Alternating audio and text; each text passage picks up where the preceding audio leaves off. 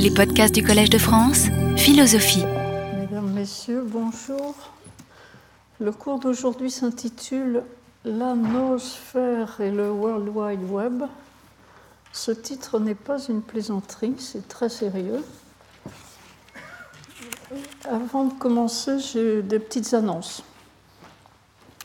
Cet après-midi, nous avons un de nos séminaires internes qui sont ces séminaires de prospective philosophique. Et le sujet du jour, c'est qu'est-ce qui se passe en philosophie morale qui intéresse la philosophie des sciences. Nos invités sont Ruven Ogien, Anne Baudard et Patricia Paperman. Et ce séminaire se situe entre 14h et 17h dans la salle 4. Si vous souhaitez y participer, vous pouvez parler à Vincent Guillain ou à Jean-Claude. La deuxième chose que je voulais dire, c'est que la dernière fois, j'ai laissé sur le document une petite citation que je n'avais pas pu m'empêcher d'y mettre, mais dont je n'ai fait aucun commentaire. C'était cette citation de Valérie, extraite de Mélange, qui disait, je lis, La vie se prépare continuellement ce qu'elle consume continuellement elle consume des êtres dans l'ensemble et de l'être dans le détail. La vie consume de l'être. Ça m'était apparu comme un commentaire distancié de ce que Vernadsky avait essayé de dire à propos de la biosphère. La biosphère consomme de l'énergie solaire et des éléments de la croûte terrestre. Et si l'énergie solaire n'est pas illimitée, elle a de grosses réserves, mais la croûte terrestre est limitée. Et il ne faudrait pas que la biosphère arrive dans son exploitation de la croûte terrestre à manquer d'un certain nombre d'éléments ou à épuiser les ressources. Vous avez peut-être lu dans les journaux qu'actuellement, en raison de la perspective où nous sommes d'avoir à changer de source d'énergie, passer du pétrole à l'électricité, par exemple, hein, les réserves de lithium qui se trouvent en Bolivie sont extrêmement convoitées par plusieurs pays dans le nôtre. Hein. Et les réserves de lithium ne sont pas inépuisables. Il se trouve qu'il y en a une source importante en Bolivie et que ça pourrait bien être la source de troubles politiques considérables. Ma troisième remarque, pour reprendre le fil de l'ontologie du devenir, serait une remarque sur Bergson. J'ai commencé le cours de cette année en disant que je suivais le, conseil de Bergson de penser sous l'angle du devenir, réfléchir sous l'angle du devenir.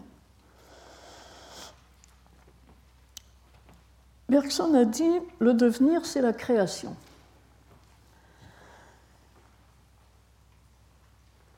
En raison de ce que j'ai dit précédemment, il me semble qu'il faut que je nuance cette affirmation bergsonienne.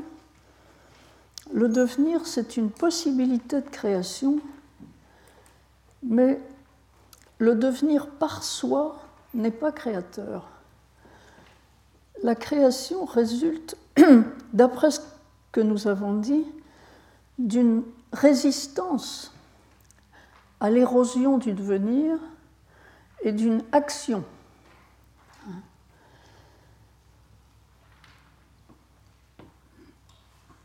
La définition de Whitehead que nous avions rencontrée et qui disait que le devenir nous file sous les pieds est en un sens plus éclairante que la définition bergsonienne, en ce qu'elle rejoint l'idée que le devenir, c'est l'entropie.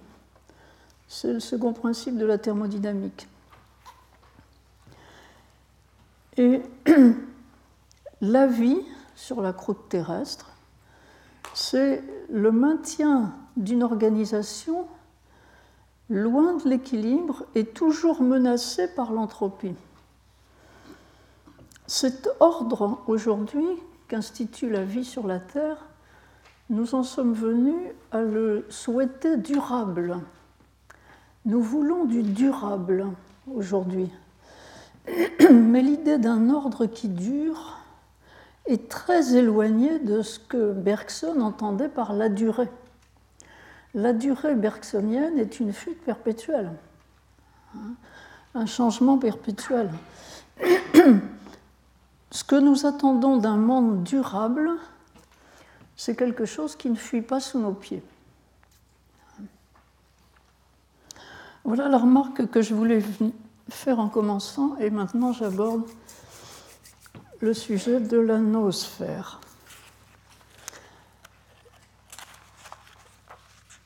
En épigraphe au document que vous avez, j'ai placé un petit texte de Whitehead tiré du livre Aventure d'idées et qui parle de la prévision, foresight, la prévision historique. Pourquoi est-ce que j'ai choisi ce petit texte? Je me suis souvent demandé, en lecteur de Whitehead, Comment il se fait que la philosophie de Whitehead, après sa mort aux États-Unis au milieu du XXe siècle, comment il se fait que sa philosophie, qui a été un peu délaissée par les départements de philosophie, il faut bien le dire, le renouveau est beaucoup plus récent, depuis une dizaine d'années on reparle de Whitehead, mais sur le moment, les départements de philosophie l'avaient oublié, pris qu'ils étaient par le mouvement de la philosophie analytique, la philosophie du langage, alors que Whitehead était très loin de ça. Et l'intérêt pour la philosophie de Whitehead aux États-Unis s'est maintenu dans les écoles de gestion, dans les business schools, qui lui ont voué un véritable culte. Cela me paraissait étrange jusqu'au moment où, en relisant ce chapitre sur la prévision, j'ai compris. Dans ce chapitre sur la prévision, Whitehead explique que prévision n'est pas prédiction. Dans les sciences qui servent de modèle à l'épistémologie orthodoxe, comme les sciences physiques, on a des lois des lois dites universelles, qui permettent, connaissant ces lois et un état du système, de prédire l'état du, de prédire l'état du système à un autre moment. Cela suppose l'absence de variabilité des lois. Dans les sciences de la vie, on a des régularités, mais beaucoup de variabilité. Et dans les sciences de la vie, on explique beaucoup mieux qu'on ne prédit. La prédiction est quasiment impossible. Par exemple, une anomalie génétique, on pourra rétrospectivement dire si elle vient de la mère ou du père chez un enfant, donc on pourra l'expliquer, mais la prédire d'avance, non. Par contre, les sciences du vivant, au moins c'est le message de Whitehead, permettent la prévision, à défaut de la prédiction. Prévoir, c'est anticiper l'avenir dans le cours d'événements dont le déroulement est historique. C'est pourquoi on a le titre prévision historique. On a besoin de prévoir pour agir. C'est-à-dire, on peut difficilement faire des projets, des plans d'action, si l'avenir est complètement opaque. Et dans la vie courante, nous prévoyons constamment. En nous fiant à des régularités qui ne sont pas nécessairement des lois universelles de la nature. Nous prolongeons la courbe, comme on dit. Les prophètes annoncent l'avenir comme s'ils le voyaient, en visionnaire. Les devins prétendent lire l'avenir dans des configurations présentes à travers lesquelles l'avenir se manifesterait comme le mar de café ou un jeu de cartes. Vous savez que beaucoup d'hommes politiques dans notre monde, encore aujourd'hui, consultent des voyantes.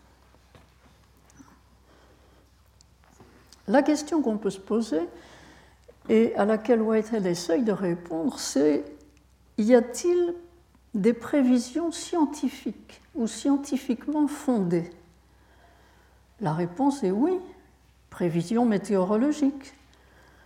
On a fait beaucoup de progrès depuis 50, 60 ans dans la prévision météorologique et actuellement, elle est relativement fiable à au moins 4 ou 5 jours. Qu'est-ce que la prévision exige en plus de la connaissance des régularités? C'est là qu'intervient Whitehead. Il dit en plus de la connaissance des régularités, pour bien prévoir, il faut du discernement.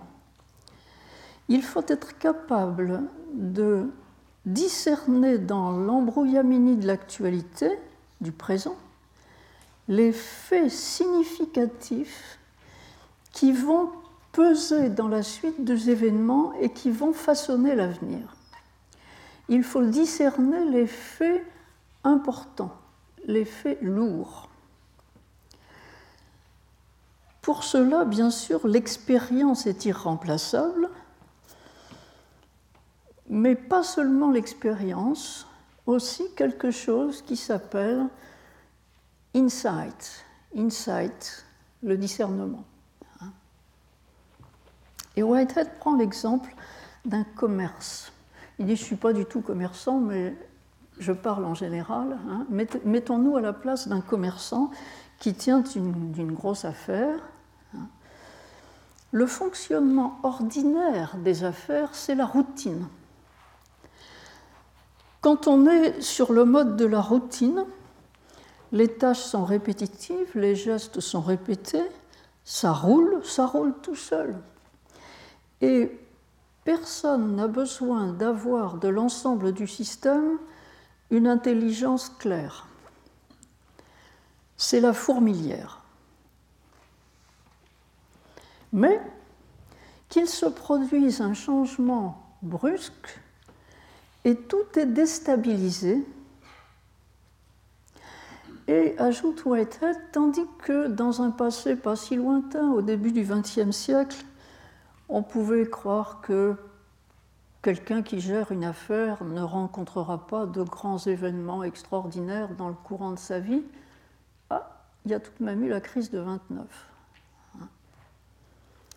Mais, dit Whitehead, j'ai expérimenté moi-même que dans le courant de ma vie, il y a eu plusieurs grands changements. Si le rythme des changements augmente,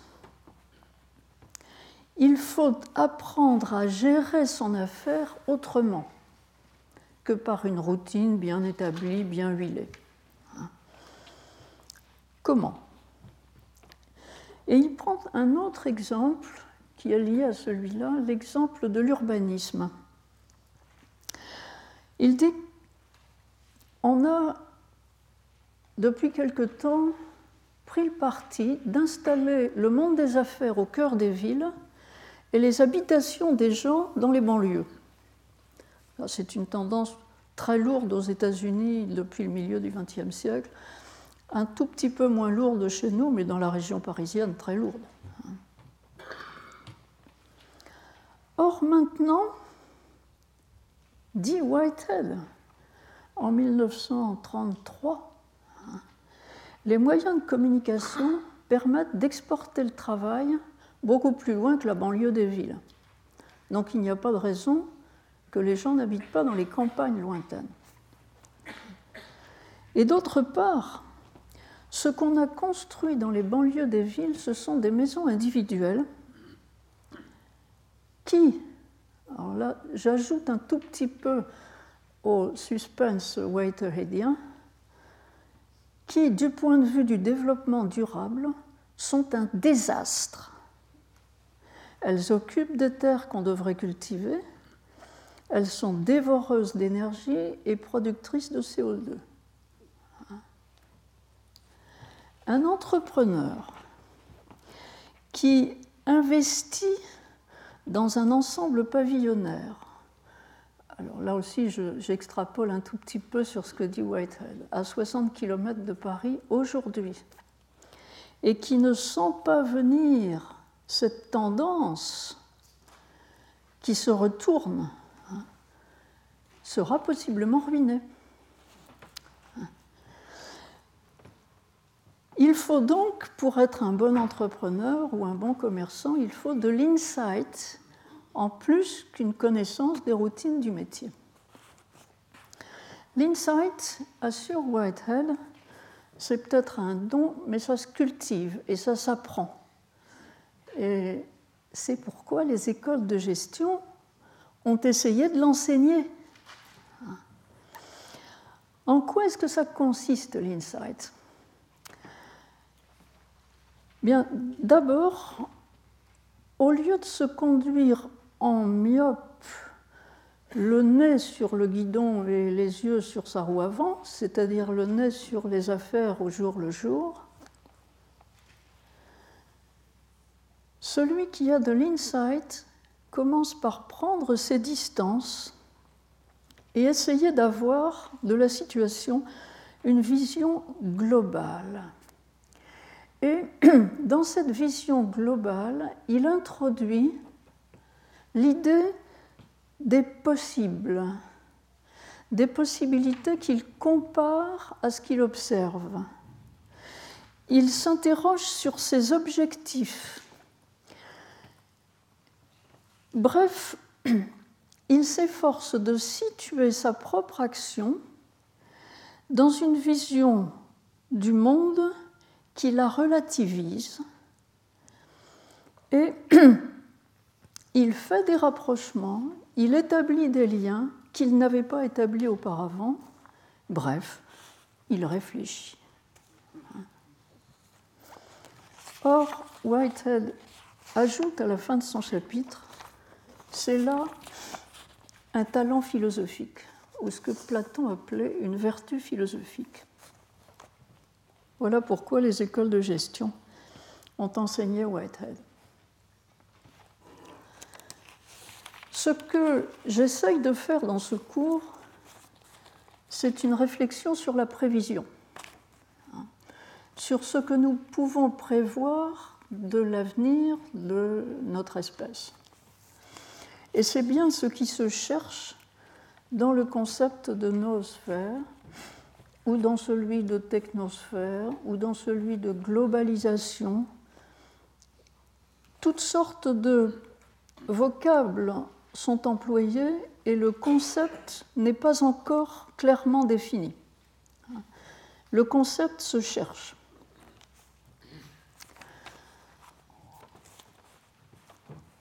La notion fait peur et cette peur est à la fois notée par le roi et par Teilhard et par à peu près tout le monde qui en parle. Je vais donc commencer par dire deux mots de cette, de cette remarque de Wilson, Edward Wilson, notre gentil Edward Wilson, l'écolo, celui de la sociobiologie. Wilson, dans le livre qui s'appelle Biophilia, a raconté son expédition, une de ses expéditions au Brésil dans la forêt amazonienne, à la recherche euh, d'une espèce particulière de fourmis, car il est un grand spécialiste des fourmilières. Il raconte qu'il avait rejoint une équipe dans le nord du Brésil, au confluent de l'Amazone et de l'autre fleuve, du Rio, quelque chose. Et il, se euh, il se trouvait que cette euh, équipe de recherche campait dans un lieu qui venait d'être euh, l'objet d'une déforestation brutale. Et il dit que le spectacle de cette déforestation était à pleurer. Et puis, il est entré dans la forêt amazonienne et dit qu'alors, il a éprouvé le même sentiment que celui que Darwin rapporte lorsque lui-même est entré dans la forêt tropicale, le sentiment d'entrer dans une cathédrale, le sentiment du respect de la nature, presque le sentiment du sacré. Et très rapidement, dans la forêt amazonienne, Wilson est tombé sur euh, la vue d'un tronc d'arbre où cheminait une colonne de fourmis, colonne montante, colonne descendante. La colonne montante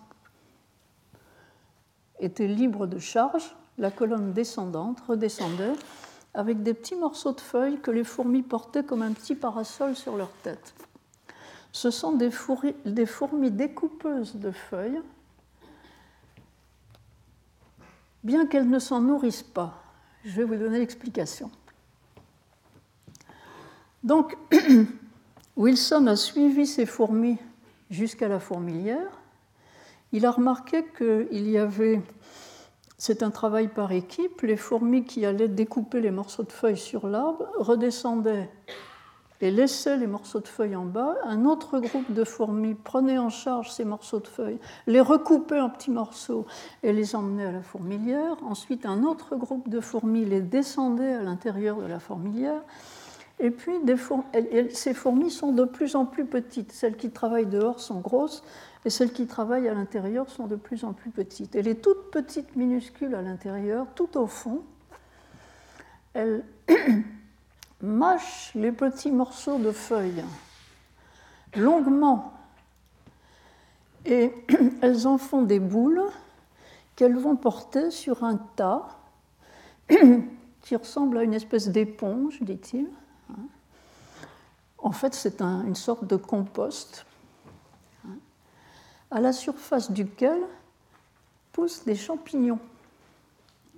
Et les fourmis mangent des champignons. Autrement dit, les fourmis nourrissent les champignons pour pouvoir se nourrir. Donc, l'expédition de Wilson a atteint son but lorsqu'il a trouvé le jardin des fourmis. Et ces réflexions de zoologistes sont que ce travail des fourmis est réglé comme une montre suisse et que pour lui, ouvrir la fourmilière, c'est comme ouvrir l'arrière d'une montre suisse et admirer la perfection du mécanisme. Et il ajoute, c'est un pur mécanisme ce n'est pas un organisme. Et il appelle ça superorganisme. Superorganisme. Qu'est-ce qu'il entend lorsqu'il dit c'est un mécanisme? Il veut dire que comme dans un organisme vivant, les cellules sont interchangeables et sont interchangées tout le temps, de même, dans la fourmilière, ce superorganisme, les fourmis sont interchangeables et elles sont renouvelées tout le temps. La fourmi n'a pas d'individualité. L'élément de la fourmilière a abdiqué toute individualité, elle est entièrement subordonnée au fonctionnement de l'ensemble. Et on peut dire que c'est ce qui fait peur à la perspective que l'espèce humaine évolue en un grand organisme dans lequel les individus perdraient toute personnalité, dans lequel les individus seraient des rouages du mécanisme. Et on a frôlé cela avec la mécanisation du travail, la taylorisation, etc. Le travail à la chaîne. On a frôlé cela au milieu du XXe siècle. Et cela a provoqué un rejet social considérable.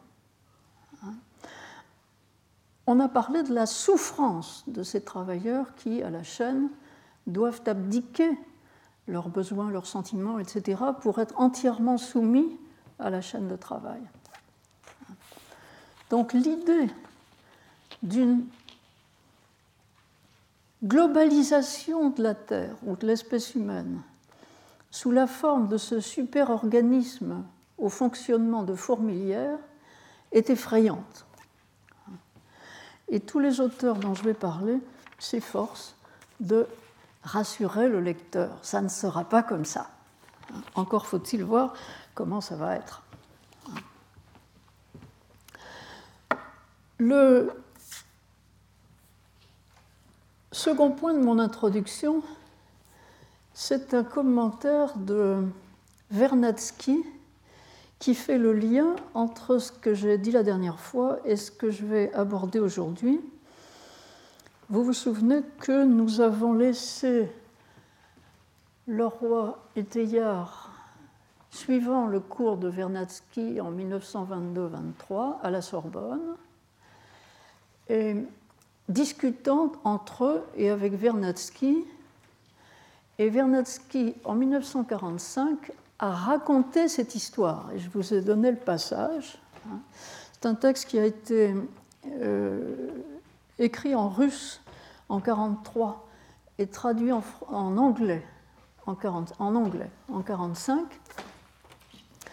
et qui est la preuve que ce que Wikipédia raconte est faux. Si vous cherchez noosphère sur Wikipédia, vous trouvez le concept de noosphère a été créé par Vernadsky en 1945. Dans cet article de 1945 en anglais, dont le titre comporte effectivement le mot noosphère, Vernadsky dit explicitement que ce n'est pas lui qui a inventé le mot, que c'est le roi. Le roi dit qu'il l'a inventé avec Teilhard. Teilhard a l'air de dire que c'est peut-être lui qui l'a inventé, mais il n'insiste pas du tout.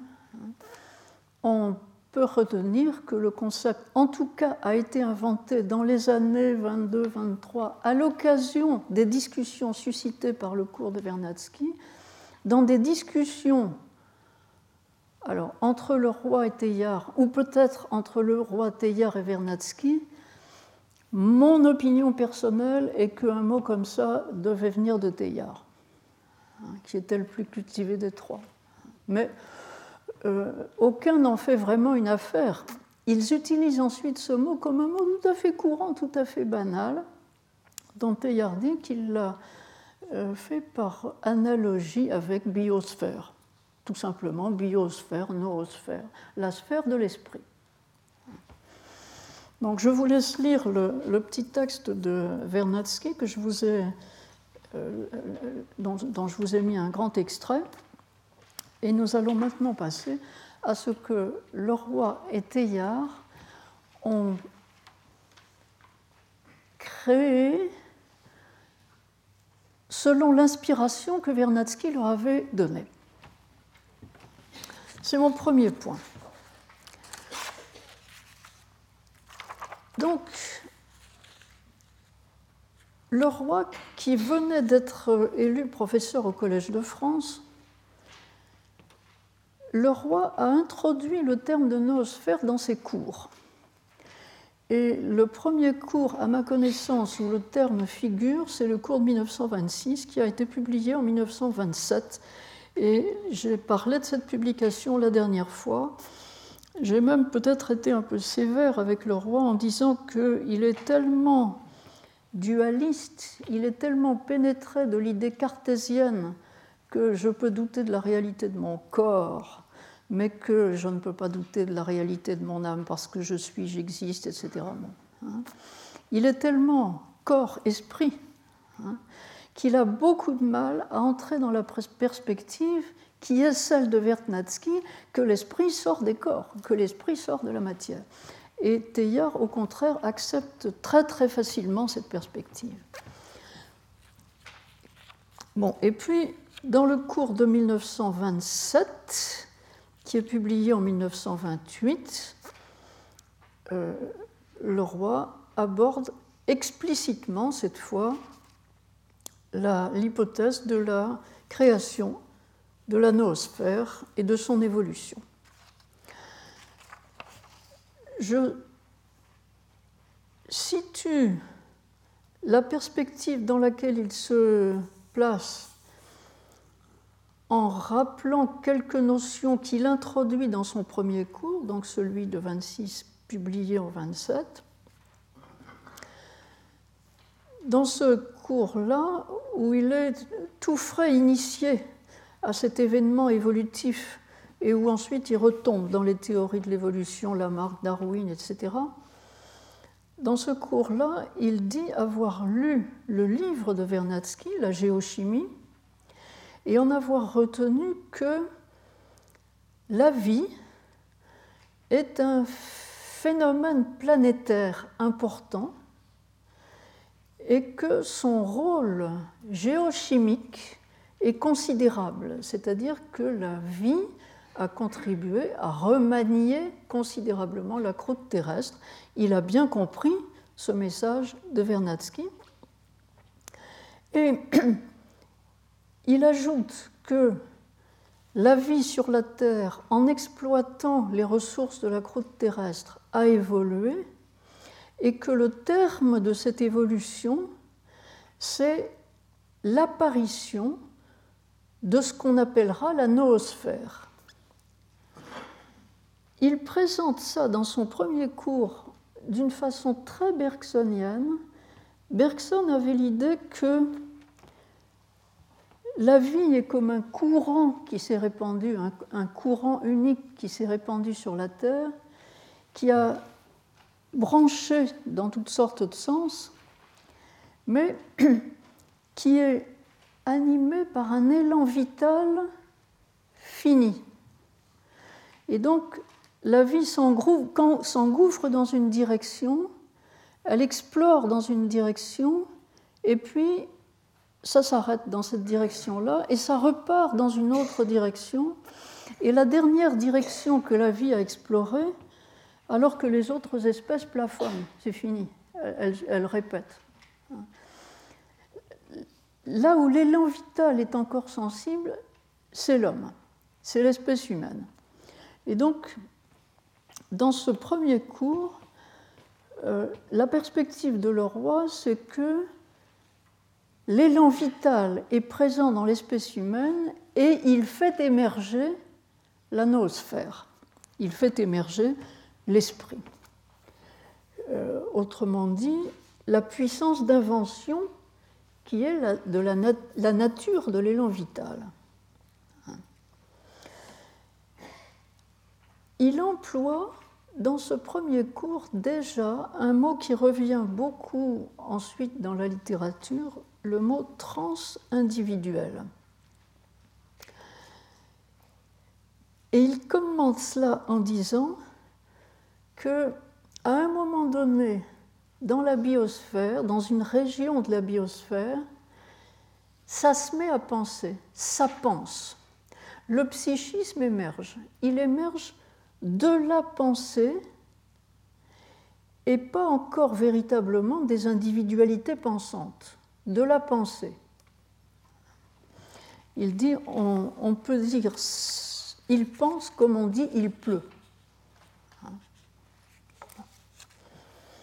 Dans son cours de l'année suivante, où on a donc trois chapitres, les trois premiers qui parlent explicitement de la noosphère. Premier chapitre s'intitule Le phénomène humain, c'est le futur titre d'un livre de Teilhard.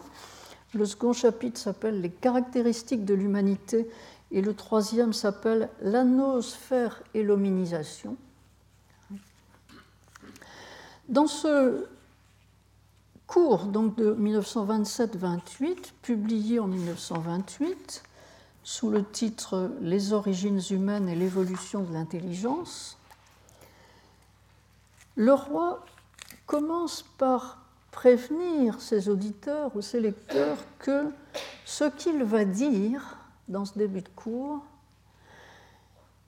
c'est du théillard, ou c'est au moins à moitié du théillard, c'est-à-dire ce sont des idées qu'il a agitées avec Teilhard et ils ont tellement discuté ensemble, tellement agité ces pensées ensemble qu'ils ne peuvent plus dire ni l'un ni l'autre qui a pensé quoi. Ils l'ont pensé communément. Il cite Teilhard, mais il ne peut pas le citer. Il cite Teilhard, c'est-à-dire de temps en temps, il met des guillemets, mais il ne met pas de référence parce que Teilhard n'a encore rien publié. Et on verra pourquoi. Euh, mais il dit que même quand il ne cite pas Teilhard, c'est quand même un peu du Teilhard, et que quand il cite Teilhard, c'est quand même un peu lui, et qu'il a arrangé. Alors il avait des inédits de ils ont dû échanger des correspondances, mais quand il le cite, c'est pas absolument littéral, il a un peu arrangé. Hein. Bien. Il est très honnête dans sa manière de faire, et euh, se, se réfère à Teilhard aussi souvent qu'il est possible, tout en disant que sa philosophie idéaliste à lui, elle est à lui, elle, n'est pas à Teilhard. Hein.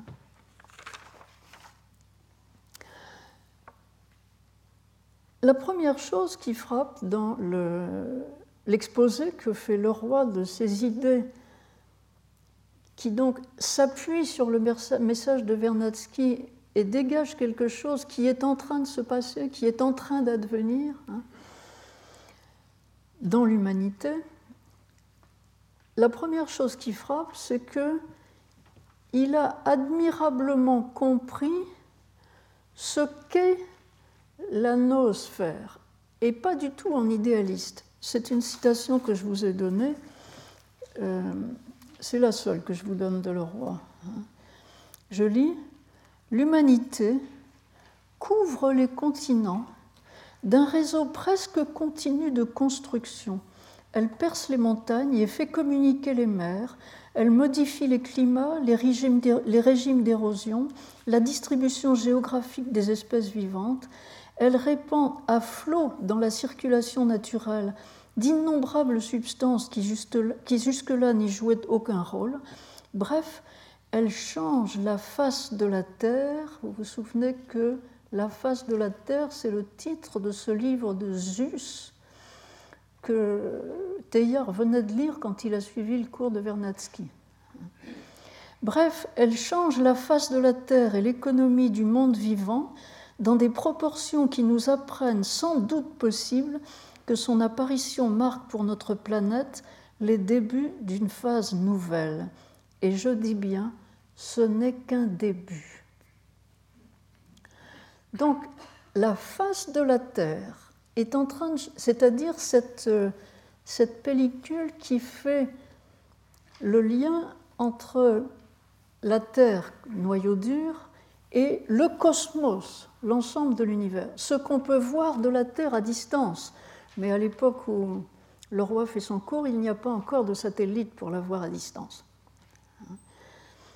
Ce qui est en train de se passer, c'est que la biosphère est pour ainsi dire recouverte d'une pellicule humaine qui change complètement son allure. La biosphère devient le résultat du travail humain et donc la responsabilité de l'homme.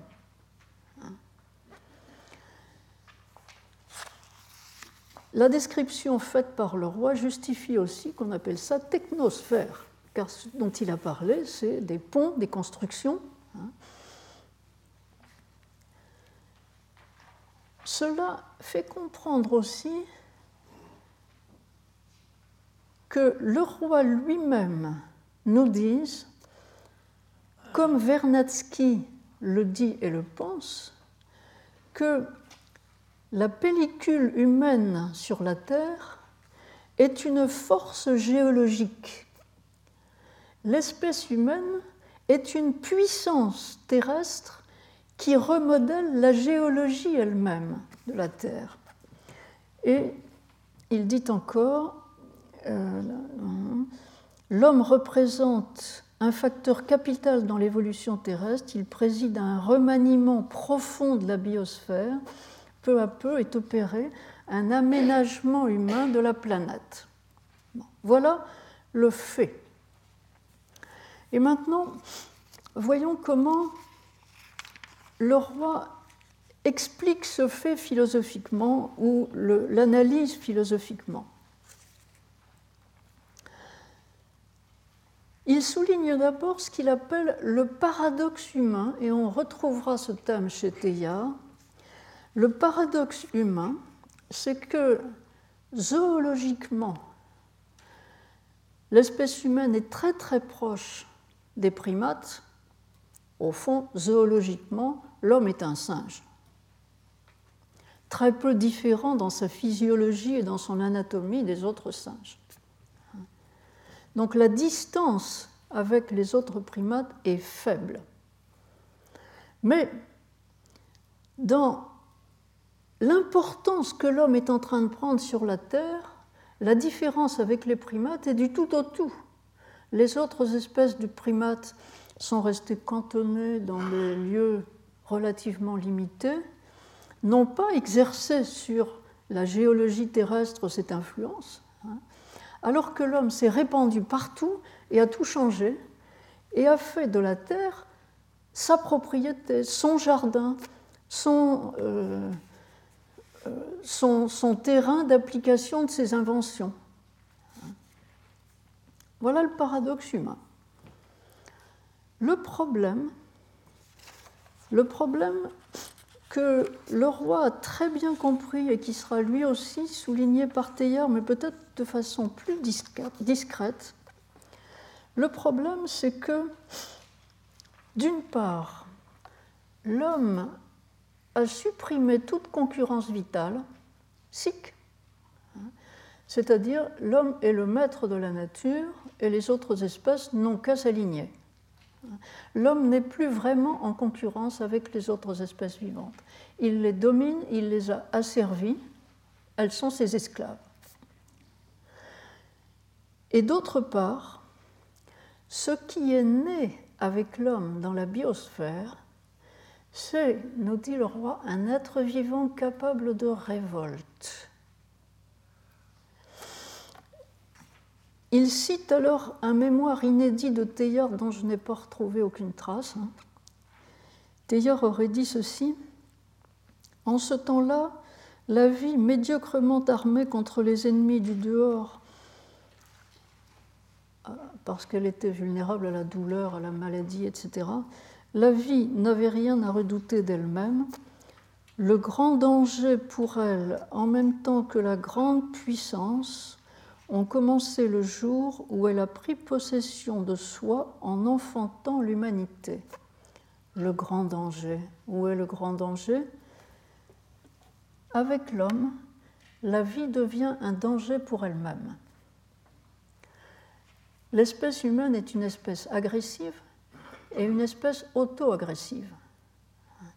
L'espèce humaine est une espèce qui est capable de décimer les autres espèces, mais aussi de s'entretuer. Et le roi ajoute, avec l'espèce humaine, donc, apparaît un danger pour la biosphère, et c'est l'apparition de la moralité dans le monde. Je cite le roi littéralement. Et c'est l'apparition de la moralité dans le monde. Il a fallu que l'homme se dise à un moment donné, hé, je pourrais faire ci ou ça, mais il y a des choses qu'il ne faut pas faire. Voilà pour l'apport de roi que je résume hein, beaucoup.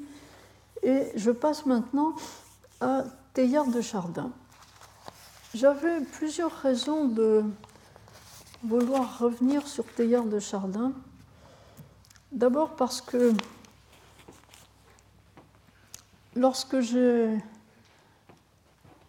au début de ma carrière, enseigné au lycée, au lycée de jeunes filles de Douai, un beau jour, mes, élèves de classe terminale euh, de sciences expérimentales m'ont demandé de leur faire un cours sur Teilhard. C'était dans les années 60 et quelques, les, les, livres de Teilhard venaient d'être publiés après sa mort. Hein. On en parlait dans les journaux, mais c'est très rare des élèves de lycée à quelques mois du baccalauréat qui demandent un cours hors, hors programme. Et j'avais lu le livre de Teilhard, Le phénomène humain, pour elle. C'était un lycée de filles. Donc, Teilhard intéressait des scientifiques. Et ça avait été un cours très mouvementé, elles étaient pleines de questions. D'autre part, autre raison de mentionner Teilhard au passage, Teilhard a été pressenti pour une chaire au Collège de France. Et il y a quelques années, l'ancien administrateur, euh, M. Laporte, m'a passé le dossier qui montre que, après que l'abbé Breuil, qui a été professeur au Collège de France pendant une vingtaine d'années, après que l'abbé Breuil a quitté sa chaire de préhistoire en 1947, les professeurs du Collège de France se sont dit qu'il faudrait donner une succession à cette chaire de préhistoire, et on a pensé à Teilhard. Et il est d'abord apparu que Teilhard ne pouvait pas accepter une chaire au Collège de France parce que sa hiérarchie le lui aurait défendu. Puis, l'administrateur du collège, Edmond Faral, à l'époque, a recontacté Teilhard en 1948, et là j'ai les copies euh, des, courriers échangés. Et il a demandé à Teilhard si les choses avaient changé, si maintenant peut-être euh, on pouvait penser à une élection. Et Teilhard, semble-t-il, n'a pas dit non, mais il a dit il faut que je demande la permission explicite. Euh, bon. Et puis ça ne s'est pas fait. Et on ne sait pas clairement pourquoi. Et M. Laporte m'avait demandé d'essayer d'élucider la chose, et mes tentatives n'ont pas été couronnées de succès. Euh, on peut se demander si l'autorisation a été refusée à Rome, mais il semble que peut-être il n'y a pas eu ni autorisation ni refus, mais pas de réponse. Euh, un autre fait, que Teilhard avait alors 67 ans et il avait une maladie cardiaque, donc ça a pu faire hésiter les collègues. Euh, mais ce qu'on sait, c'est qu'à l'Assemblée des professeurs de novembre 48, les, professeurs du Collège de France se sont décidés pour euh, deux projets de chaire en concurrence, dont un de préhistoire qui serait destiné à Teilhard de Chardin. Et à l'assemblée suivante, l'élection s'est faite en concurrence entre les deux chaires, et c'est, mais d'extrême justesse, euh, l'autre chaire qui l'a emporté, c'est Dumézil qui a été élu contre Teilhard. Teilhard, par contre, a été élu membre de l'Académie des sciences en 1950. Mais j'en reviens au début. Teilhard de Chardin n'a publié de son vivant à peu près que des articles scientifiques. Pour le reste, on lui avait demandé de ne pas publier. On lui avait même interdit d'enseigner. Et ce qui a suscité des réserves de la part de la hiérarchie catholique, ce n'est pas que Teilhard croit à l'évolution on pense souvent que c'est parce qu'il était évolutionniste qu'il a été barré sans être complètement euh, anéanti cependant. Hein. euh, croit que l'évolution des êtres vivants est un fait, et ce n'est pas ça qui lui a été reproché, c'est d'une part qu'il croit que l'esprit est inhérent à la matière, ce qui peut facilement le faire passer pour un matérialiste. Hein, matérialisme, oh, le péché. Hein. Et d'autre part, ce qui a aussi posé problème et qui a occasionné euh, son départ de l'Institut catholique, il avait enseigné à l'Institut catholique, puis il a fait des réflexions sur le problème du mal. Quand on est spécialiste de l'évolution et qu'on a lu Darwin, on sait que l'évolution, c'est une chose horrible. Les, êtres vivants se mangent les uns les autres et, puis c'est survivre ou périr et la concurrence vitale, la sélection naturelle, c'est quelque chose de féroce. Hein. Et ce n'est pas que Teilhard ait dit, semble-t-il, des choses absolument... À mon avis, il n'a rien dit de pire que Leibniz. C'est-à-dire, le mal dans la nature est un moindre mal, disons. C'était nécessaire pour que le tout fonctionne au mieux. Quand Leibniz a dit que notre monde est le meilleur des mondes possibles, il n'a pas du tout dit que notre monde est parfait. Pas du tout. Il est très loin d'être parfait. Hein. Mais Dieu a choisi de suivre le principe du meilleur. Il a fait au mieux, dit Leibniz. Et c'est un peu dans ce sens que Teilhard aurait parlé, mais ça n'était pas, semble-t-il, le sens qui a plu. Hein. Donc nous avons laissé Teilhard bavardant avec le roi à l'occasion des cours de Vernadsky. Il a fait, euh, pendant l'année 1923, une mission en Chine pour le Muséum d'histoire naturelle. En rentrant, il a enseigné à la Cato tout en suivant encore probablement le cours de Vernadsky, puisque Vernadsky est resté trois ans et demi à Paris. Il avait eu une bourse russe pour un an et la Sorbonne lui a reconduit sa bourse. Et, donc, lorsqu'il a fait ce cours sur le mal à l'Institut catholique, que semble-t-il, on lui a dit taisez-vous et retournez en Chine, et il est retourné en Chine en 1926. Un certain nombre des écrits dont je vais parler ont été rédigés en Chine, à Pékin. Le concept de noosphère apparaît chez Teilhard D'une part, dans le livre intitulé Le phénomène humain, qui est le premier qui a paru après sa mort, l'année de sa mort, en 1955, et qui est un essai de cosmologie. Mais on trouve aussi une théorie de la noosphère, si je peux dire, dans le livre intitulé La place de l'homme dans la nature, qui lui est paru en 1949 Et d'autre part, le livre qui s'intitule L'avenir de l'homme et qui est un recueil d'articles de Teilhard de Chardin comporte un texte, le numéro 10, dont le titre est La formation de la noosphère. Et ce texte-là a été publié du vivant de Teilhard en 1947 dans une revue la revue des questions scientifiques de Louvain, avec seulement une note de la revue très précautionneuse et de 10-15 lignes pour rassurer le lecteur. Non, non, non, non, c'est de la science et ça ne contredit pas la théologie. C'est sur principalement ces trois textes que je vais m'appuyer pour exposer l'essentiel de la notion de noosphère vue par Théa. Le livre Le phénomène humain